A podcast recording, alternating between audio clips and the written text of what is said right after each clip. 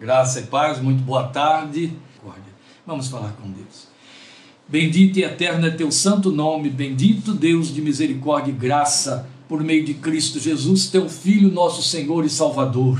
É por conta de Jesus, pela porta que ele nos abriu ao caminho do teu coração, que nós entramos na tua presença agora, e não somente em oração, não somente através dos louvores, não somente através da meditação da palavra, mas entramos na tua presença agora, rogando misericórdia, a manifestação da misericórdia, misericórdia sobre nossas vidas, para que possamos nos sentir livres neste acesso à tua santa, santa, santa presença e livres para ouvir a tua voz. Misericórdia para que o Senhor nos fale na tua palavra, misericórdia para que abras os nossos ouvidos para perceber e discernir a bendita voz do sumo pastor nossas almas, misericórdia para que o nosso louvor se traduza em adoração aos teus ouvidos diante do teu trono de graça, misericórdia para que nesse curto espaço de tempo possamos cultuar o teu nome como só a ti é devido, e recebe, Deus, nossa gratidão pelas misericórdias de que somos alvos, recebe a nossa gratidão pelas misericórdias que nos cobrem, pela multidão das misericórdias de nossos, nosso Deus e Pai Celestial.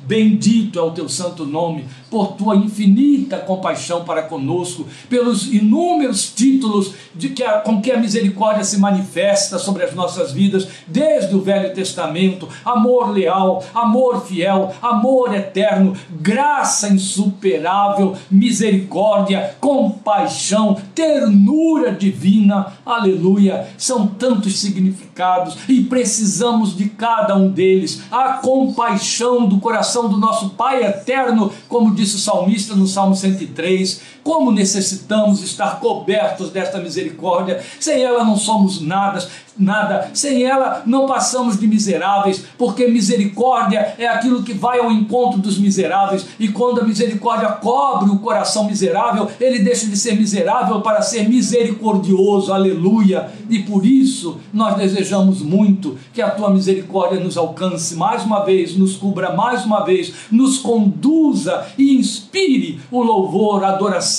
ao teu santo nome e a reflexão na tua palavra, para que se grave fundo em nossos corações hoje para sempre. Recebe, Deus bendito, a nossa presença diante de Ti por meio de Teu Santo Filho Jesus. Por, por a sombra dele, escudados nele, e recebe o louvor que queremos prestar ao teu santo nome nesta hora, com nossa profunda gratidão a ti, por Cristo Jesus, Senhor, e para a tua glória. Amém. Amém. Então eu vou aqui fazendo meu pequeno ajuste, você, por favor, Abra a sua Bíblia aí em Romanos capítulo 11, nós leremos os versículos. Romanos 11, leremos os versículos 25, a partir do versículo 25 até o capítulo 12, versículo 2. Eu espero que você esteja continuando a receber o som agora que foi colocado aí o microfone. Alguém, por favor, me dê o retorno dizendo se o som está chegando aí, ainda que com um pequeno ruído. Esse é o problema aqui do nosso som, mas eu preciso usar esse microfone para que não haja atraso, atraso perdão, entre imagem e som. Então, se você me ouviu, apenas me diga som normal, obrigado, Areli. Se São Paulo ouviu, gente, se Ribeirão Preto ouviu, o resto de tudo mais de interior de São Paulo até o Nordeste está ouvindo também, graças a Deus. Romanos capítulo 11, leremos a partir do versículo 25. Obrigado, Leuzinha, obrigado todo mundo. É, a partir do versículo 25 de Romanos 11 ao capítulo 12, versículo 2, é um texto longo, viu? Mas vamos lá. É toda a mensagem, por isso que eu disse aos irmãos que o texto é longo, porque é a mensagem inteira do argumento de Paulo a respeito da misericórdia de nosso Deus. Irmãos, não quero que ignorem este mistério para que não se tornem presunçosos. Israel experimentou um endurecimento em parte, até que chegue à plenitude dos gentios. E assim todo Israel será salvo, como está escrito: Virá de Sião o redentor que desviará de Jacó a impiedade. E esta é a minha aliança com eles quando eu remover os seus pecados. Quanto ao evangelho, eles são inimigos por causa de vocês, mas quanto à eleição, são amados por causa dos patriarcas, pois os dons e o chamado de Deus são irrevogáveis. Assim como vocês que antes eram desobedientes a Deus, mas agora receberam misericórdia graças à desobediência deles, assim também agora eles se tornaram desobedientes, a fim de que também recebam agora misericórdia, graças à misericórdia de Deus para com vocês. Pois Deus colocou todos sob a desobediência para exercer misericórdia para com todos. Ó oh, profundidade da riqueza da sabedoria e do conhecimento de Deus! Quão insondáveis são os seus juízos e inescrutáveis os seus caminhos! Quem conheceu a mente do Senhor? Ou quem foi seu conselheiro? Quem primeiro lhe deu para que ele o recompense? Pois dele, por ele e para ele são todas as coisas. A ele seja a glória para sempre. Amém. Portanto, irmãos, rogo-lhes pelas misericórdias de Deus que se ofereçam em sacrifício vivo, santo e agradável a Deus. Este é o culto racional de vocês. Não se amoldem ao padrão deste mundo, mas transformem-se pela renovação da sua mente, para que sejam capazes de experimentar e comprovar a boa, agradável e perfeita vontade de Deus. Meus amados, já oramos na abertura do culto, na abertura do louvor, e então agora nós vamos considerar o texto que temos diante de nós. Você viu aí em nossa página que o nosso tema é misericórdia que excede. Você já se apercebeu do assunto na leitura do texto de Romanos 11. Mas eu gostaria de chamar você para a sua atenção, para ir acompanhando a exposição passo a passo, porque nem sempre eu vou voltar ao texto. No entanto, eu estarei fazendo uma ministração expositiva do texto. De forma que eu sei que você apenas esbarrou o texto agora numa leitura tão ligeira, não é? Você não fez uma leitura parada em cima dela para agora estar ouvindo uma exposição. Mas ainda assim, você vai se dar conta de que a exposição está passando por cima dos argumentos apresentados pelo apóstolo. A primeira coisa que eu quero chamar a sua atenção é o fato de que este texto que acabamos de ler, a partir do versículo 25 do capítulo 11 de Romanos, fecha todo o contexto da ministração do apóstolo na carta, desde o primeiro versículo do capítulo 1. Em outras palavras, Paulo vem trazendo a revelação da graça, da misericórdia, dos planos e propósitos de Deus, do trato dele com o antigo povo e agora com a igreja, o povo da aliança, desde o capítulo 1 de Romanos, e vem assim pelo 1, 2, 3, 4, 5, 6, 7, 8, 9, 10, 11. Quando ele chega no versículo 25, ele encerrou o argumento todo, toda a sua doutrina, toda a passagem que ele fez ao longo desse texto de Romanos, belíssimo e riquíssimo. Mas, a partir do versículo 25, ele faz então um resumo, mostrando especialmente o que ele havia falado aí naquilo que temos em nossas Bíblias, como os capítulos 9, 10 e 11. Ele faz um resumo, mostrando que tudo isto que ele falou significa a manifestação da misericórdia de Deus sobre judeus e gentios, que somos nós. Mas quando ele entra no versículo 33 do capítulo 11, ele é arrebatado por um espírito de adoração, ele adora, ele não suporta, ele adora. Diante de tanta coisa tão rica que ele considerou com a igreja, só lhe restou agora explodir num hino de adoração, que é o que você tem aí a partir do versículo 33. E aí encerra o hino e imediato parte para um apelo ele faz um apelo a mim e a você que viemos acompanhando a sua exposição. É lindo, é muito, muito lindo. A respeito desse hino, já houve muitas tentativas, todas elas, a meu ver, muito bem sucedidas. Eu conheço pelo menos três versões em termos de cânticos, modernas e antigas, deste trecho do capítulo do versículo 33 até o versículo 36 de Romanos 11 mas é, nem todos respeitam a letra no sentido de, de cantá-la tão literalmente. E a primeira vez que eu ouvi um cântico é, em cima de Romanos 11, 33, nós o chamamos, nós o, o, o denominamos, por conta de ouvi-lo tantas vezes, de profundidade das riquezas. Foi no Betel Brasileiro, esse hino foi cantado lá, foi quando eu ouvi pela primeira vez. O Brasil cantou durante um longo tempo. E depois eu nunca mais ouvi, e ele ficou muito restrito ao povo do Betel.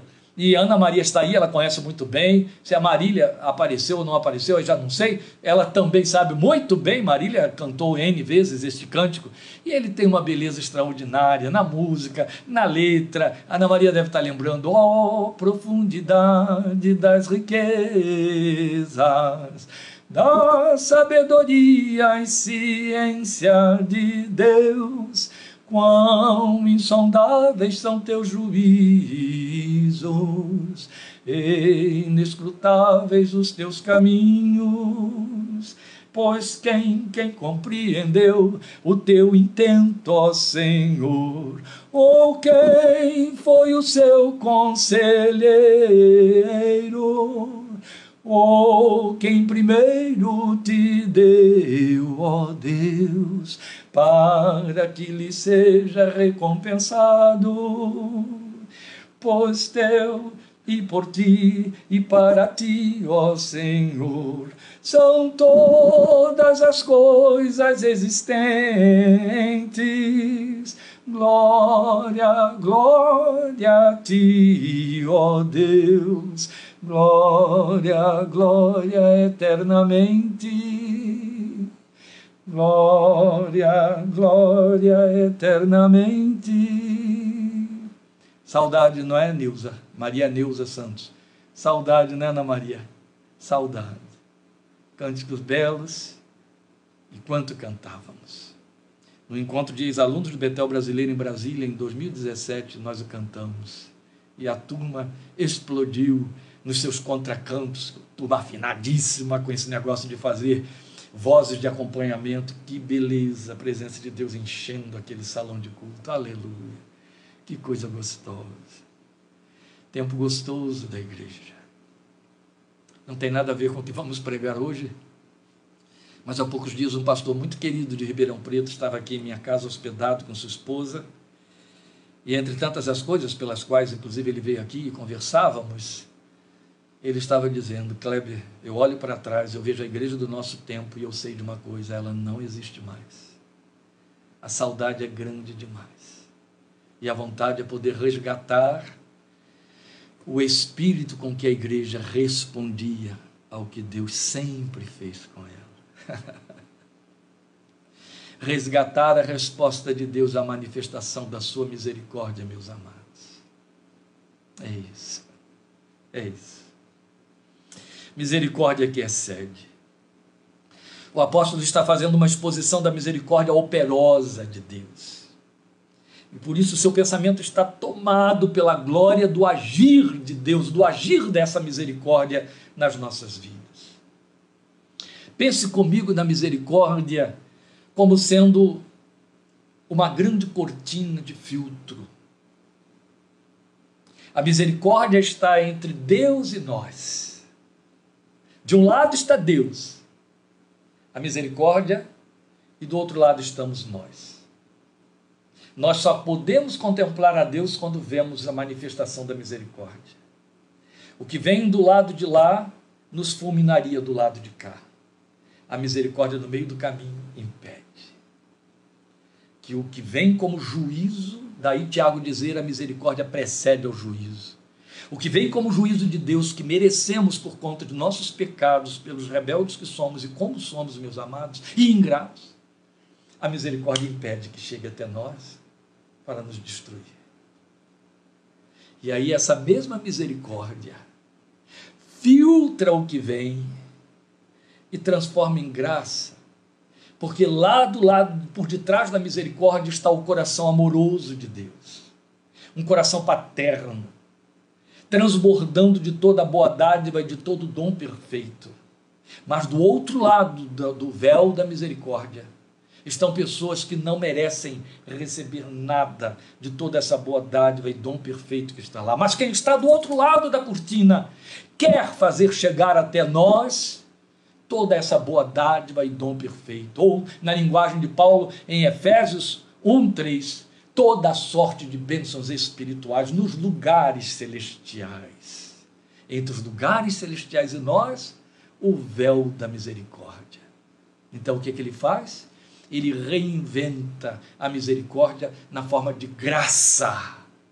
Aí a misericórdia faz a bênção passar e a, e a graça traz a bênção até nós. Então aquilo que nós merecíamos e nos destruiria, a misericórdia impede. Mas aquilo que não merecemos, mas necessitamos, a graça faz chegar até nós. Bonito, né? Foi o Webster quem criou essa, essa, essa fraseologia tão bonita que não pela misericórdia nós deixamos de receber o que merecemos e pela graça merece, recebemos o que não merecemos. Foi isso que eu falei com essa ilustração mais ampliada aí. Paulo está com a sua mente impregnada da beleza e da glória desta misericórdia. Mas o que nós, eu e vocês, tupiniquins da fé, entendemos de fato de misericórdia? O que dela sabemos? Para sermos adoradores nesse espírito com que Paulo adorou, eu estive cantando aqui há alguns minutos. Você percebe quando você vai para esse salto de toda essa linguagem que você encontra aqui arquitetada pelo apóstolo, a partir do versículo 25 até o 32, este salto que dá a partir do versículo 33, você percebe que há um impulso de emoção, de vida ali que muda tudo. E é com empolgação, então é com paixão que ele escreve o hino a partir do versículo 33. É desta consciência que o move a adorar que nós devemos ver, de estar impregnados para ver, perceber e entender a misericórdia de Deus. Hoje, minha proposta, meus amados, é falar à luz desse texto da misericórdia que excede, com o desejo de que o mínimo do que possamos experimentar deste Espírito que está aqui entre os versículos 33 a 36 esteja em nossos corações, em nossa adoração, na forma de nós contemplarmos a misericórdia do Senhor a nosso favor. Lembre disso sempre. Entre você e Deus está um véu de misericórdia. E esse véu se chama Cristo Jesus encarnado, o Deus homem. Aleluia. Mas vamos pensar na manifestação da misericórdia, exatamente por onde nós devemos começar, já que pretendemos entender um pouco, pouco que seja, do significado da misericórdia para a nossa vida. Veja, a misericórdia é uma oferta, é evidente, foi Deus quem criou a misericórdia, é, foi Deus quem deixou aquilo que é próprio do seu coração vir para fora e nos alcançar. Misericórdia. Então ela é uma oferta. E ela interrompe o juízo ela suspende o castigo e ela impede a punição. Não é bonito, não é? É bonito. Interrompe o juízo, suspende o castigo, impede a punição. É mais ou menos alguma coisa semelhante ao que Paulo diz para nós, aqui mesmo em Romanos, capítulo 8, eu vou ler para você, a partir do versículo 33, Romanos 8, a partir do 33. Ele diz: quem fará alguma acusação contra os escolhidos de Deus? É Deus quem os justifica, então ele impede o juízo. Quem os condenará? Foi Cristo Jesus que morreu e mais, que ressuscitou e está à direita de Deus e também intercede por nós. Então ela impede o castigo, ela suspende o castigo. Quem nos separará do amor de Cristo? Será tribulação, ou angústia, ou perseguição, ou fome, ou nudez, ou perigo, ou espada? Ela impede a punição. É bonito, não é? É lindo. A palavra de Deus é apaixonante. Mas é a favor compassivo. É a favor impregnado de ternura. Isso não é um pensamento meu. Eu quero que você entenda que aquelas colocações que você vai ouvir aqui agora, na verdade, são traduções, são aplicativos do que a palavra de Deus decide e diz para nós. Não esqueçamos que nós estamos trabalhando com tradução da, da, da manifestação, de uma manifestação, de uma revelação de Deus que ocorreu numa língua, num idioma antiquíssimo, ressuscitado nos anos 1950, 40, 1940, pelo povo que hoje está morando lá na Palestina, Israel, Israel moderno, o hebraico.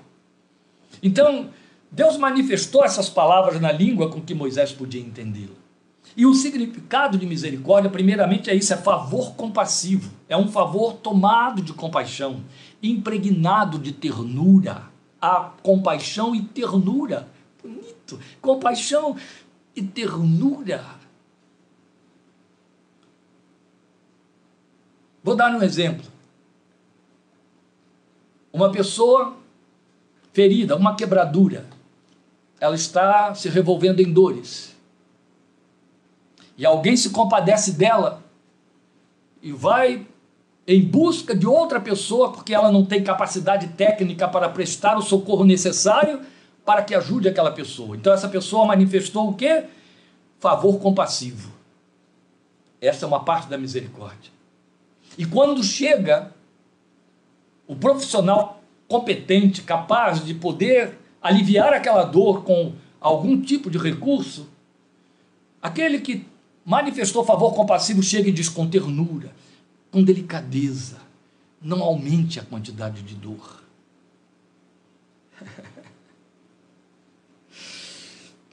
É assim a misericórdia de Deus, é assim que ela se manifesta para comigo e para com você. Glória a Deus. Ela é tradução de uma palavra hebraica que conhecemos como Hesed. Hesed. O Hesed também traduz amor, amor leal, amor eterno. Hesed, lá do hebraico. E Hesed, em nós, provoca uma resposta chamada Hassar. Hesed, no coração de Deus, provoca em quem recebe a Hesed uma resposta chamada Hassar, ou seja, necessidade de buscar refúgio, de se agasalhar, de depositar a confiança nele. É assim. Hesed me faz agir com raça. Ele me oferece misericórdia e eu reconheço que eu sou miserável, que eu preciso de misericórdia. Entende? Isso é raça. Somente quem for Hassid, e é outra palavra derivada do Hesed, e Hassid quer dizer santo. Você conhece Kadosh, mas tem outra palavra que é santo no sentido prático o sentido do o santo que faz coisas santas. Então, somente quem for Hassid pode oferecer misericórdia real, pode passar a misericórdia. Que riqueza, não é, meus queridos? Claro, a misericórdia de Deus é muito rica. Mas ela foi vertida para o grego de que Paulo se serviu para escrever para nós, como outra palavra, eleos, de onde se deriva eleuteros. Você conhece aí pessoas com o nome de Eleutério, não é? Eleuteros significa liberto, ou seja, aquele que experimentou o que a misericórdia faz. Ela liberta, então não está mais sujeita à escravidão. Então vamos dizer assim, em termos etimológicos, Paulo vai usar a palavra misericórdia, usando do grego da sua época, para traduzir uma ideia de aquilo que vem para libertar, aquilo que vem para aliviar, aquilo que vem para trazer leveza. Mais beleza ainda, não é? Deus é bom. Por isso vale lembrar aquilo que o Webster diz. Na misericórdia, nós somos livrados de receber aquilo que merecemos pelo juízo de Deus. Mas daí já vimos que só reage à misericórdia quem tem consciência da própria miséria, quem experimenta raça. Eu só vou reagir, eu só serei sensível à oferta da misericórdia se eu tiver consciência de que sou miserável. Vocês sabem que o mundo cunhou um conceito filosófico que rege as pessoas na Terra, que é levar as pessoas a não viverem a autocomiseração. E então, realmente, a autocomiseração ela é, é, o, é, o, é o nutriente da baixa autoestima. Não é bom, não é positivo, de jeito nenhum. A autocomiseração faz a pessoa ser miserável no pior sentido do termo. Mas é fato que se eu não tenho um coração raçar, capaz de receber o recede, a misericórdia, eu nunca vou me reconhecer necessitado dela. Então a oferta vem e passa batida. Eu dispenso porque eu estou acima desse tipo de coisa. Isso existe, está muito dentro da natureza, da miserabilidade, da fragilidade do ser humano, da sua vaidade, da sua soberba. Está muito lá dentro. Mas Paulo nos apresenta a ideia de que a misericórdia de Deus nos alcança, mesmo quando não estamos conscientes dela. Mas o que mais sabemos da misericórdia? Veja, a ideia básica da misericórdia é a capacidade de se identificar com o miserável em sua aflição, que foi exatamente o que Jesus fez ao encarnar. assumindo como Deus a nossa condição humana desamparada. Vamos lembrar que Jesus, ao encarnar, até mesmo indo na contramão de toda a expectativa do povo judeu, até dos observadores externos, ele não encarnou nos palácios de Herodes. Ele não encarnou como um grande político libertador do vassalo opera, eh, imposto pelo Império Romano, pela política da época. Jesus nasceu incógnito, escondidinho, quase que incógnito. Não foi incógnito porque os anjos denunciaram seu nascimento, porque vieram magos e também denunciaram a Herodes que havia nascido o rei dos judeus, o rei Davi.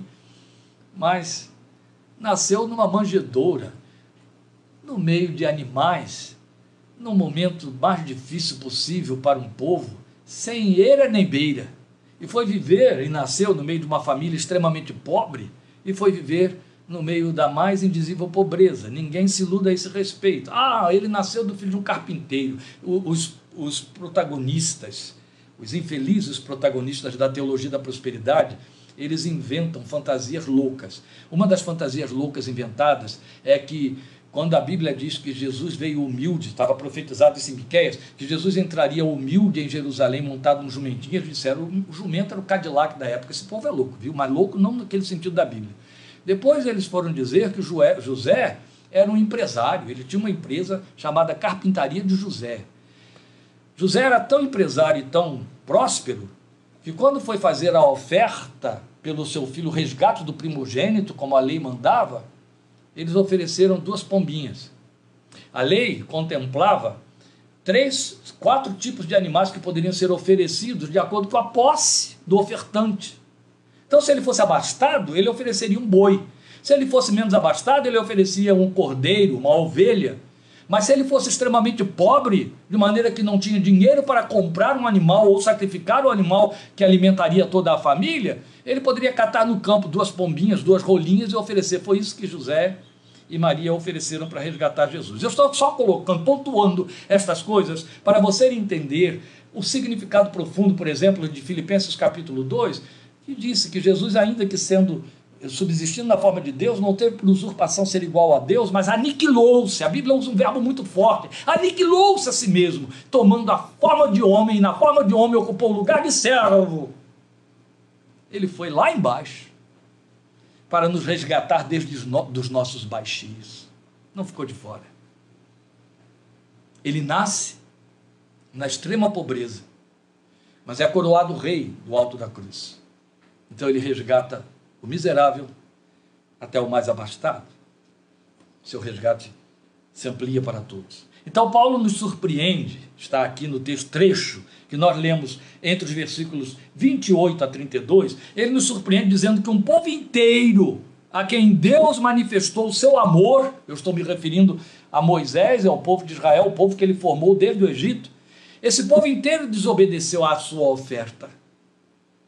Então, por conta dessa desobediência desse povo, ele estendeu misericórdia a nós, que também éramos desobedientes na nossa ignorância da sua vontade, porque não recebemos as revelações, o que foi passado aos patriarcas, a lei e a, e, e, e a profecia. E aí ele estendeu a sua misericórdia a nós.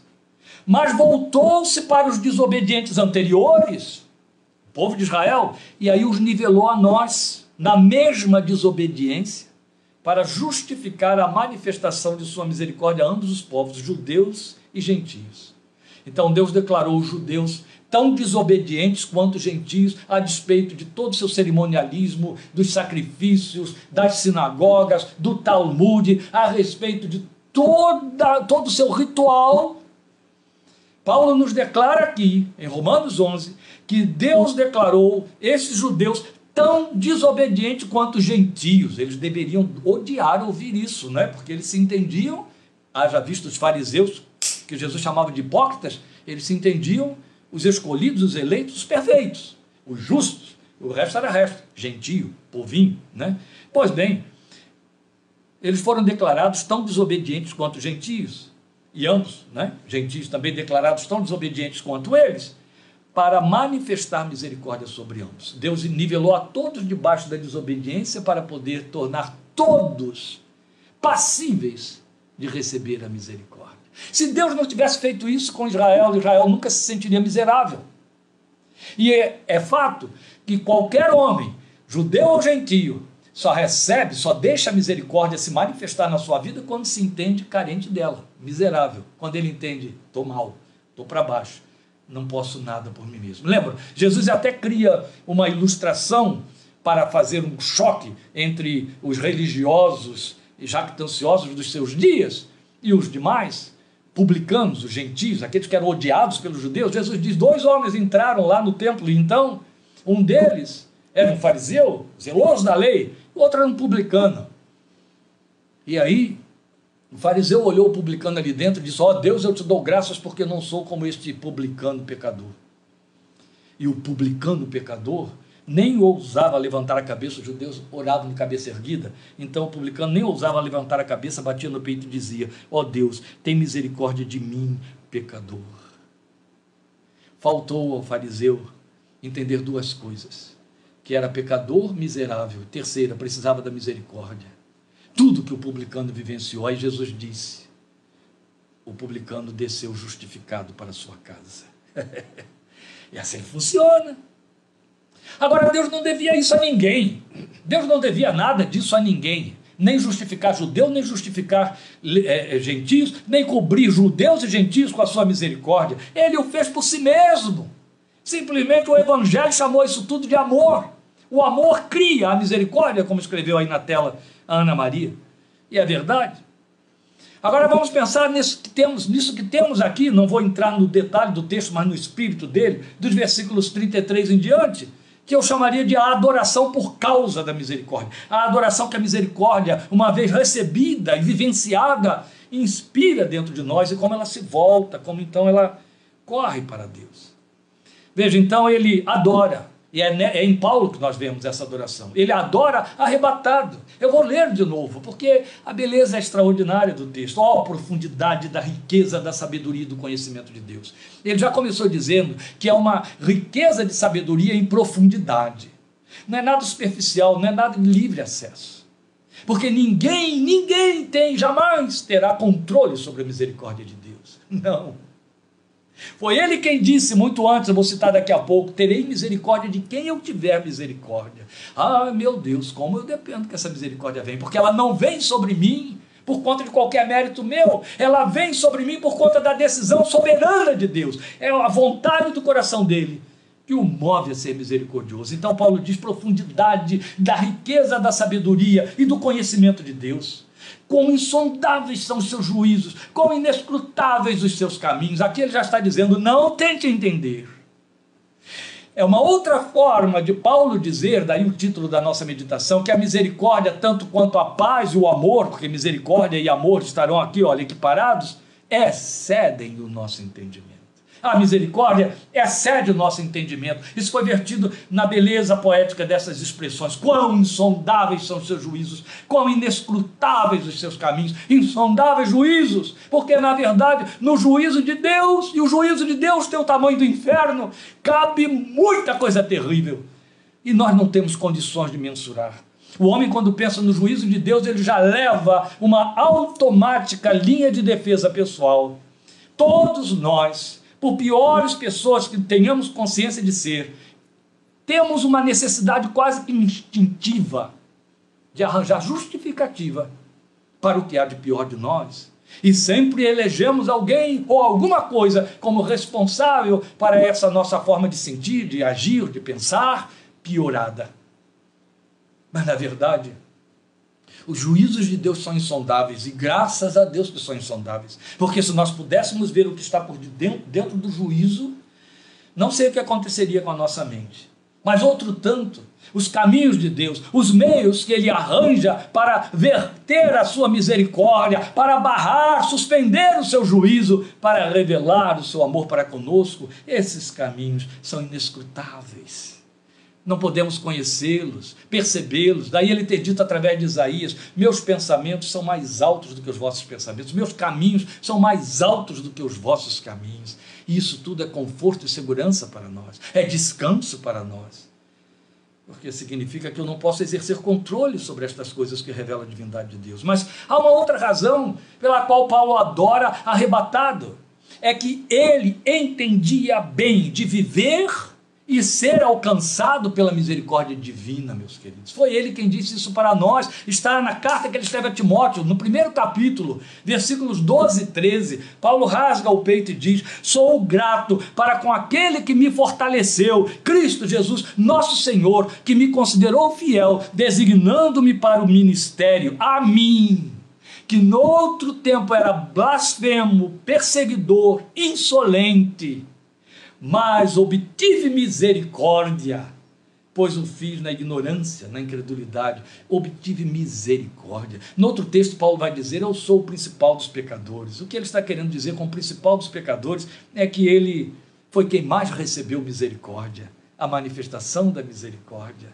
Porque conhecendo um pouquinho de como Paulo vivia a sua vida religiosa, tão aprovado pelos donos da religião da época, totalmente aprovado, este homem, num dado momento, perceber que era miserável, que precisava da misericórdia de Deus e reconhecer que todo esse esforço, todo esse empenho, tudo que eu fiz foi uma loucura errada, foi uma perseguição, não um serviço.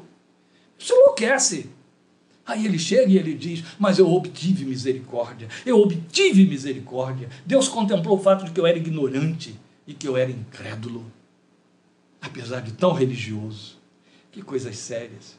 Então esse homem entendia de misericórdia. Alguém já disse com muito acerto que ama quem se sabe amado. Também ama quem consegue se amar. Exerce misericórdia quem entende que é alvo da misericórdia. Paulo conhecia a profecia de Lamentações, a profecia de Jeremias em Lamentações, Lamentações 3, 22 e 23, que afirmava: as misericórdias do Senhor foram cantadas aqui, não é? As misericórdias do Senhor, ó, está no plural, para falar de atos de misericórdia que não podem ser contados, contabilizados. As misericórdias do Senhor são a causa de não sermos consumidos.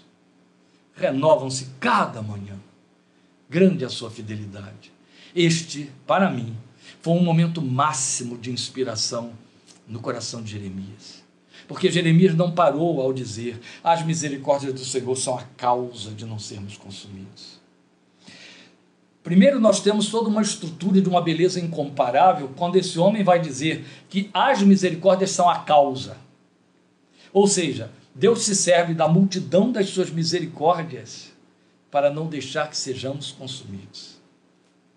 Ele não usa uma misericórdia para conosco. Então não é um movimento direcionado. Ele usa tudo que ele tem, as riquezas da misericórdia, para que não sejamos consumidos. Mas outro tanto e não menos impactante é você ouvir Jeremias dizer que essas misericórdias se renovam a cada manhã. Você poderia tranquilamente saltar para a última linha do versículo 23, a partir do 22, ele poderia ter dito, vou fazer aqui uma releitura inventada, mas ele poderia ter dito assim: as misericórdias do Senhor são a causa de não sermos consumidos. Grande é a sua fidelidade. Mas no meio do caminho, entre uma e outra coisa, o que este homem disse foi: elas se renovam a cada manhã. Aí eu pergunto, pergunte você também, pergunte ao seu coração, pergunte a Deus em oração: Senhor, a tua fidelidade é grande porque as tuas misericórdias são a causa de eu não ser consumido? Ou a tua fidelidade é grande porque as tuas misericórdias se renovam a cada manhã? Ou a tua fidelidade é grande por causa dessas duas coisas juntas? É claro que você rapidinho vai dizer aí, por causa das duas coisas juntas. Tá bom, fique à vontade. Eu prefiro ficar só com a segunda linha, que vem antes, não quero influenciar você. A que vem antes da última fraseologia. Grande é a sua fidelidade. Porque eu penso no fato de que Deus manifestou misericórdia para comigo e com você quando seu filho grita na cruz do Calvário: está consumado. E ele poderia ter dito: pronto, agora que eles usem isso aí, eles recebam esse perdão, já fiz a minha parte para resgatá-los, já paguei o preço.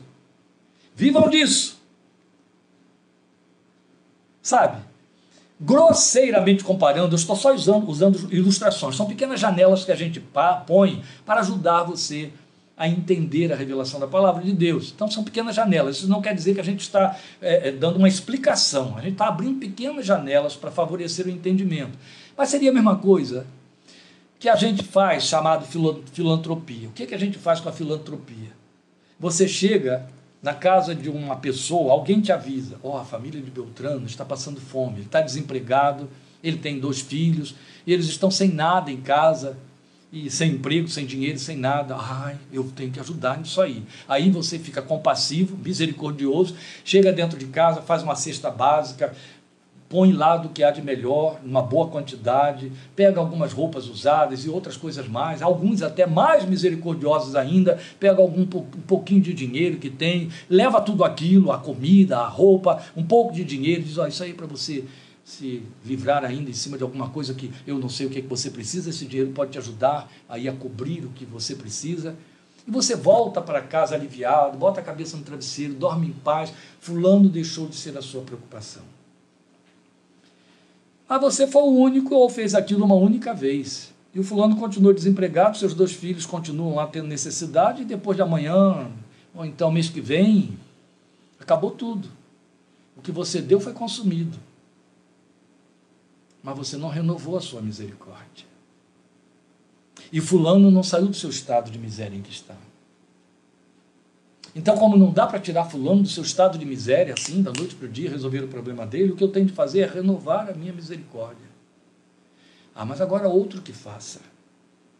Eu já fiz a minha parte. Não. A fidelidade no meu coração a fidelidade para comigo, a fidelidade para com a, a, a, necessidade humana, a fidelidade para com aquela família, eu vou continuar fazendo enquanto eles necessitarem. bom, não é bom? Eu amo essas coisas, porque é a palavra de Deus, ela se ela desce até nós, né? Ele, Deus se serve dessas coisinhas tão pequenas que eu estou pondo para você aqui de ilustrações para poder dizer, ó, entende, entende, entende. É assim que eu trato com você. Eu fiz tudo, mas eu continuei agindo. Eu não parei lá. Todo dia você cai, todo dia você peca de novo, todo dia você precisa que eu use de misericórdia outra vez. Então elas se renovam, elas se renovam, porque eu sou fiel. Eu sou fiel a mim, eu sou fiel a você. Lembram de Paulo, esse mesmo que entendeu da misericórdia, escrevendo a esse mesmo é, discípulo Timóteo e dizendo para ele: se formos infiéis, ele permanece fiel, não pode negar-se a si mesmo. Da mesma maneira como a misericórdia se manifesta, porque isso se impõe sobre Deus, é Ele sobre Ele, é o coração divino que o move a agir. Deus é fiel, porque Ele é fiel a Ele. Ele tem um dever para consigo mesmo, o dever de se manifestar como Deus a favor das suas criaturas e de seus filhos. Glória a Deus, glória a Deus. Só um segundinho para você pensar nisso. Ele renova a misericórdia sobre você verdade. Todos os dias eu peco, todos os dias eu caio, hoje mais do que ontem, pior do que ontem de ontem. Mas as misericórdias se renovam, me encontram no dia seguinte, outra vez, e me cobrem, me cobrem. O amor cobre uma multidão de pecados, está escrito na Bíblia. Oh Deus, glória ao teu nome, pela grandeza da tua misericórdia. Tu és bom, em todo tempo és bom. Nós cantamos hoje, Senhor. Tu és bom. Grande é a tua misericórdia. Glória ao Senhor. Adore você também. Adore você também. Paulo tinha na mente o eco das muitas orações de Davi, meus amados. Me acompanhe. São muitas. Mas eu, eu quero que você me acompanhe numa só, das muitas. Me acompanhe só no Salmo 51. Ih, Ana Maria. Hoje está danado aqui, não está? Esse negócio de ficar lembrando do, do passado, do Betel, dos nossos cânticos, que agora estou vindo.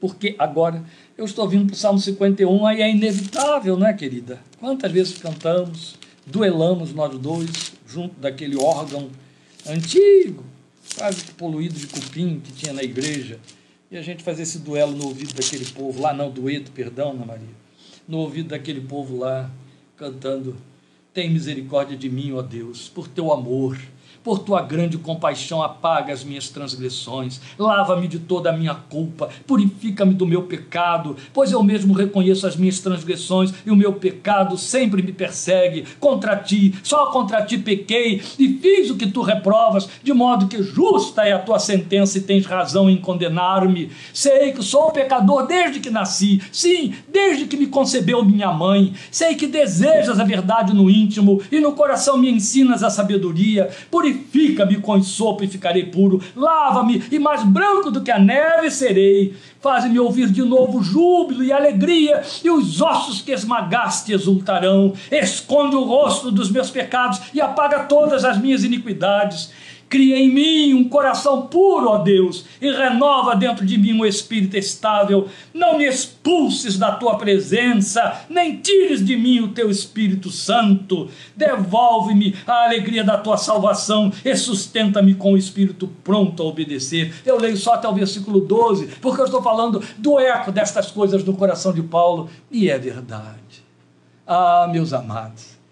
Vamos lá, Ana Maria, eu não aguento, eu caio nessas tentações. Eu não sei como é que vocês suportam esse negócio de eu ficar lembrando dessas minhas antigas canções e cantando essa minha voz de taquara rachada, mas eu acho que eu fico devendo só Deus, senão eu vou ali para dentro dizendo, puxa vida, era a minha hora de cantar, de dizer o que está aqui dentro do coração, então tolere. Se não puder, desliga o som, tira aí o fone do ouvido. Quando você vê que eu não estou mais gesticulando, é que eu parei de cantar, voltei a falar, você volta a ouvir. Mas lembra, Ana Maria, está aí a Dijane também que vai lembrar, Neuzinha, conforme a tua infinita graça.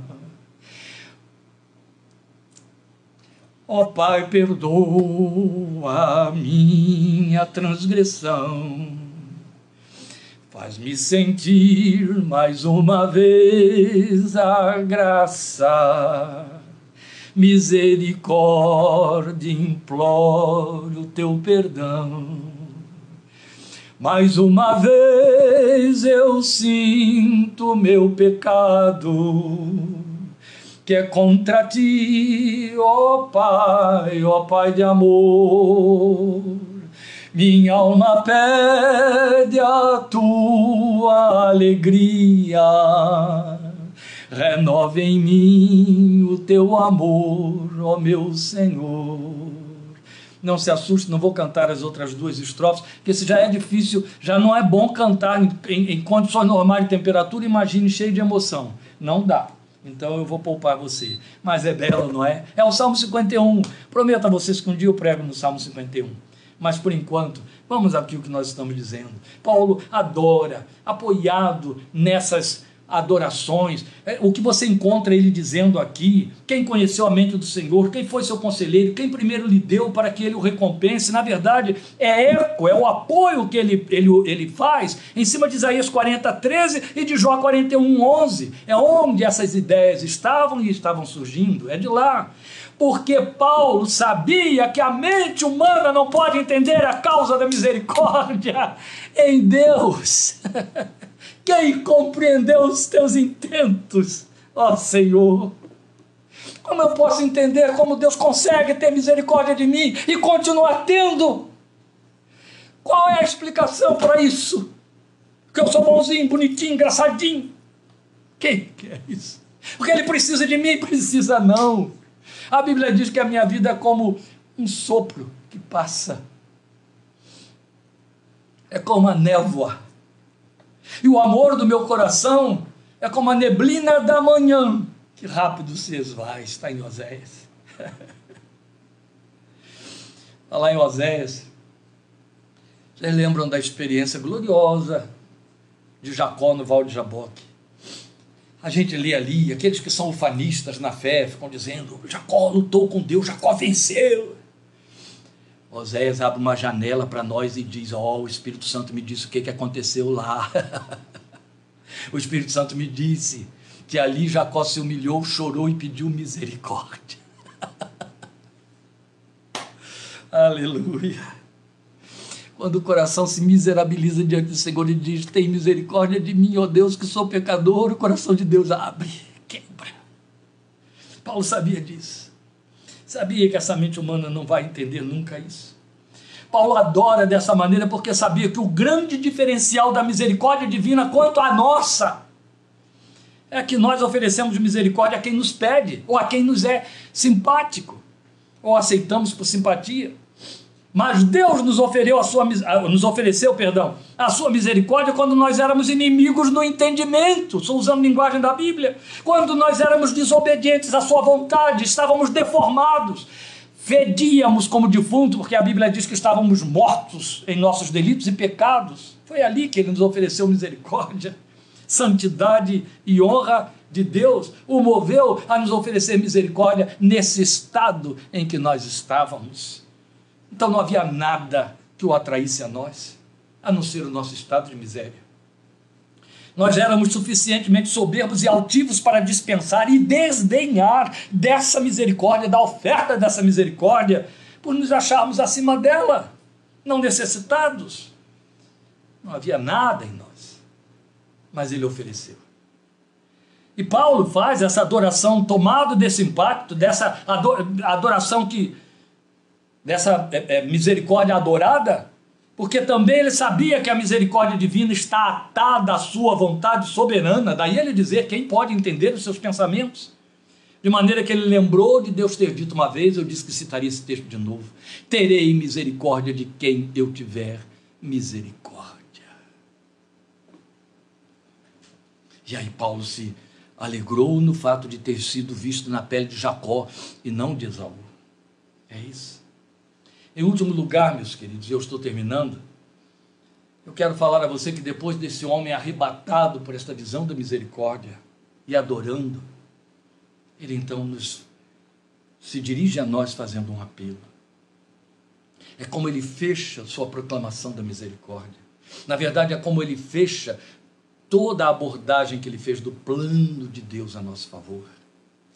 E muito especialmente, pontualmente, ali em cima desse cântico em que ele está arrebatado e adorando. Veja, Paulo escreve esta carta aqui por mão de um amanuense. Eu não me lembro o nome do amanuense, eu não sei se foi Silvano, não sei, não estou lembrado. A história também deve dizer. Nas outras cartas aparece aí dizendo quem que escreveu, talvez tenha sido Silvano, não sei. Mas a verdade é que Paulo vai ditando o texto, porque ele tinha problemas visuais muito mais graves do que os meus agora, e então o amanuense que escrevia para ele. Até por uma questão de letra, porque isso era pergaminho, era manuscrito, tinha que estar bem escrito. Eu imagino este homem nesta empolgação e o amanuense parar e não poder botar no papel o que estava ouvindo nos, nos termos em que estava sendo dito. Eu acho, viu, Ana Maria, que Paulo estava pulando do, do nosso cântico aí, do Betel, para o Salmo 51. Ó oh, profundidade das riquezas, conforme a tua infinita graça. E o Silvano lá tentando acompanhar aquela empolgação toda. Mas de repente, ele sai do meio de todo esse entusiasmo, dessa empolgação, e ele se dirige a nós fazendo um apelo. É o que você tem nos versículos 1 e 2 do capítulo 12. Portanto, irmãos, veja, você vai ter o advérbio entrando aí justamente para mostrar que virá um aplicativo. E esse aplicativo é na forma de um apelo. Portanto, irmãos, quer dizer, à vista de tudo isso, irmãos, em face de tudo que vocês acabaram de ouvir ou de ler, rogo-lhes pelas misericórdias de Deus, ou seja, que estas misericórdias de Deus sobre as quais eu falei te inspirem ou lhes inspirem. Rogo-lhes pelas misericórdias de Deus que se ofereçam em sacrifício vivo, santo e agradável a Deus. Este é o culto racional de vocês. Olha, este é o apelo. Então ele continua. E aí ele nos lembra no versículo 2 que essa misericórdia requer mais do que celebração. Ela requer uma resposta pessoal, consciente, comprometida, com vistas a uma experiência ainda mais arrebatadora, que é do que o versículo 2 fala, para que vocês sejam capazes, habilitados a experimentar e comprovar a boa, agradável e perfeita vontade de Deus. O que, que ele está dizendo? Ora, Jesus tinha dito para mim e para você assim no Sermão do Monte: os misericordiosos alcançarão misericórdia. Sejam misericordiosos para alcançarem misericórdia. Paulo está aqui dizendo: faça ainda uma outra coisa. Dê resposta a esta misericórdia que lhe é, que lhe é oferecida, oferecendo-se a si mesmo. Por que, que ele usa esta palavra, oferecendo-se a si mesmo? Veja, para que nós não incorramos no erro, não nos limitemos ao erro de pensar, por conta do que lemos em, em Lamentações 3, 22, 23, que as misericórdias 22 se renovam a cada manhã, que estamos falando de atos que se renovam, atos de misericórdia, que estamos falando então de coisas que Deus faz, realizações que Deus faz para nos suprir, para nos socorrer, para nos perdoar, para nos aliviar que é o sentido da, do, do exercício da misericórdia em nós, do resultado. Então esse homem chega e diz: ofereçam-se, por conta dessas misericórdias, ofereçam-se, porque misericórdia, antes de mais nada, significa o que começamos a dizer hoje aqui. Deus se ofereceu em Cristo. É exatamente a linguagem de Paulo em 2 Coríntios, capítulo 5, versículos 17, 19 a 19, quando ele diz: Deus estava em Cristo, reconciliando consigo o mundo e não lhes imputando o seu pecado. Isso é misericórdia. A misericórdia de Deus foi uma oferta. Na misericórdia, Deus se ofereceu na pessoa do seu filho. Deus estava em Cristo. Ele nos encontra em Jesus. Ele se dá a nós em Jesus. A misericórdia só pode existir quando há uma doação, quando você se doa, quando você se oferece. Deus se ofereceu, Paulo está dizendo: se ofereça também. Ofereça sem sacrifício sacrifício, porque a misericórdia requer sacrifício. A misericórdia não é uma terceirização. O exercício da misericórdia não é isso. O exercício da misericórdia não é você bater um telefone, você ligar para o iFood e dizer vai lá e entregue naquela casa. Não, não há terceirização, não há intermediários. O exercício da misericórdia é um envolvimento onde você se desloca, se desaloja, onde você tem alguma perda, onde você realmente entrega alguma coisa que vai ficar faltando para você, você abre mão você renuncia. E aí e o apóstolo está dizendo: ofereça-se. Isso há de ser um sacrifício vivo, santo e agradável a Deus. E o conjunto disso tudo, esse sacrifício que é santo, vivo e agradável, ele vai representar um culto racional, um culto de pessoas que pensam. Um culto que não é meramente passional, não é um arrebatamento de sentidos, não é mera empolgação, entusiasmo que arrefece, arrefece com a rapidez, mas intensa do que a, a intensidade com que chegou. Não, é um culto inteligente, é um culto de quem pensa, quem elabora e considera: eu tenho compromisso com isso aqui, eu tenho que me envolver, eu tenho que me oferecer um sacrifício pensado, elaborado, com todos os seus prós e contras. Eu tenho que fazer a minha contabilidade existencial. É isso de que ele está falando. E depois ele vai dizer: e se você vive essa oferta no altar de Deus, você vai passar por uma experiência arrebatadora, extraordinária, porque o que você vai experimentar é a capacidade de comprovar a boa, agradável e perfeita vontade de Deus. Mas quando ele fala, ofereça sem sacrifício vivo, santo e, agradável a Deus, isto é o culto racional de vocês, por causa dessas misericórdias, ele ensina como falta, como funciona esse sacrifício vivo, e isso está aí entre a última linha que eu citei e este versículo primeiro, ainda no versículo 2 de Romanos 12. Não se amoldem ao padrão deste mundo. Transformem-se pela renovação da sua mente. Isso redunda em sacrifício, meus queridos. Começa que a Bíblia diz que se amamos o mundo, nos tornamos inimigos de Deus. Então eu preciso ter muita consciência de como o mundo se pauta, como ele dita, como ele tem os seus princípios pelos quais responde, reage, para que eu ultrapasse essa forma e não obedeça a esses princípios mundanos. Hoje, quando eu digo hoje, esse meu hoje tem uma amplidão muito grande para o passado a igreja perdeu muito de credibilidade exatamente porque ela deixou de discipular, de orientar e de ensinar os seus filhos a reconhecerem o que é o mundo, o que é o reino, os valores do reino. E por conta disso, pessoas foram se servir dos serviços da igreja, inclusive, para poder ser beneficiados com aquilo que a Bíblia chama de forma do mundo. E quando pensar em ultrapassar a forma, é se dar melhor do que os mundanos, nas mesmas coisas que eles fazem, serem bem-sucedidos. A Bíblia diz: não se amolde lá, não siga o padrão que ele tem. E não seguir o padrão não significa servir, seguir verbetes políticos. não significa o padrão, significa observar os de Deus que vão na contramão. O que o mundo produz é sempre contrário ao plano de Deus. Sempre.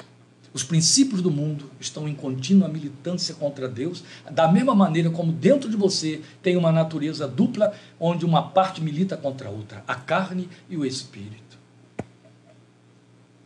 Essa dicotomia existe no que diz respeito ao mundo. O pensamento do mundo, a intenção do mundo é obstinadamente perversa. Jeremias já disse isso. Então Paulo diz: vai haver sacrifício se você não se amoldar ao padrão deste mundo. Olhe, meu irmão, minha irmã, o mundo à sua volta e reconheça o padrão. Qual é o padrão? Quem são as pessoas que o mundo está aplaudindo? Quem são as pessoas que o mundo está ouvindo e respeitando? São os que falam que lhes agrada, que falam que o mundo quer ouvir, aquilo que o eleva, que põe para cima. Essas são as pessoas que o mundo aprova. E andar na contramão disso significa sofrer a reprovação do mundo, significa sofrer o desprezo desse mundo, o desinteresse desse mundo. É onde o crente fica de calça curta quando ele tem de fazer as suas articulações profissionais, enfrentar os seus chefes, os seus mandatários, enfrentar seus superiores, fazer negociações e coisas semelhantes. E aí há sacrifícios quando você não pode se amoldar ou não deve se amoldar. Eu vou dar só uma ilustração para tirar a paz aí de muita gente. A questão da propina. A propina hoje é institucional neste país, né? E então, especialmente aqueles que têm a infelicidade de ter que negociar com os executivos da política, o que, é que acontece com eles? Eles têm de oferecer os seus serviços, os serviços das suas empresas, já com a propina articulada. Senão ele perde o negócio. Perder na linguagem de Paulo é sacrifício vivo. E não perder significa se amoldar a este padrão que Deus reprova. O sujeito faz, fica sozinho e depois se diz assim: Ah, mas eu consegui aquele contrato, Deus me abençoou. Não, não foi Deus, não, foi Baal. Então ele diz: Não se amolda ao padrão deste mundo. Transformem-se pela renovação da sua mente. Ou seja, à medida que você vai entendendo e crescendo na graça, à medida que você vai mergulhando em Efésios, em Romanos, em Filipenses, Vá deixando a forma acompanhar isso que você está ouvindo. Mude a forma. O mundo não vai te reconhecer. O mundo vai botar a mão na boca e rir de você. Vai desdenhar de você. Aí você vai saber de uma coisa. Estamos sendo aprovados. Eu estou sendo aprovado. Afinal de contas, quando a Bíblia diz que o Espírito Santo está me transformando de glória em glória na imagem do Senhor, cada vez que há esse movimento, ele me põe em litígio com a forma do mundo. Ofereça-se por causa dessas misericórdias em sacrifício vivo, santo e agradável a Deus. Uma última palavra e aí eu encerro. Porque faltam quatro minutos para encerrar. Meus queridos, da mesma maneira como eu manifesto amor quando eu me sinto, me vejo, me entendo amado. A misericórdia de Deus tem de nos cativar, entende?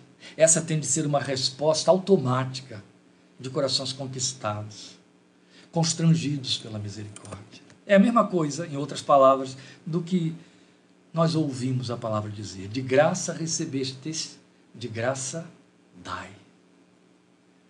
É lindo. Tanto quanto nos ensinou o Senhor Jesus, a misericórdia encarnada. Bem-aventurados os misericordiosos, eles alcançarão misericórdia. Daí o atraente convite de Hebreus 4,16. Eu fecho com esse texto e encerro, desligo aqui o nosso. Mas eu preciso ler. Eu não quero falá-lo de cor, porque eu quero pautá-lo, pontuá-lo. Hebreus 4,16 diz assim para mim e para você. É um outro apelo. Você acabou de ouvir o apelo de Romanos 12, 1 e 2. Eu estou te deixando agora o apelo, o apelo de Hebreus 4,16, altamente convidativo. Assim, aproximemo-nos do trono da graça com toda a confiança, sem reserva, sem medo, sem desconfiança. Será que vou ser recebido? Será que Deus não vai botar o dedo em risco e dizer: você tem, não tem, você tem vergonha não de estar chegando aqui desse jeito? Não. O que, o, o que o autor de Hebreus está dizendo é: se aproxime do trono da graça com toda a confiança, a fim de receber misericórdia e encontrar graça que te ajude no momento da necessidade. Aleluia. Amém? Glória a Deus. Glória ao Senhor por sua misericórdia que se renova a cada manhã. Aleluia. Aproximemo-nos com inteira certeza de fé diante do trono da graça. Misericórdia vasta incontável amor. Glória ao seu nome para sempre. Deus te abençoe. Compartilhe esta palavra com tantos que você sabe que necessitam dela. Abençoe outras vidas. Abençoe seus.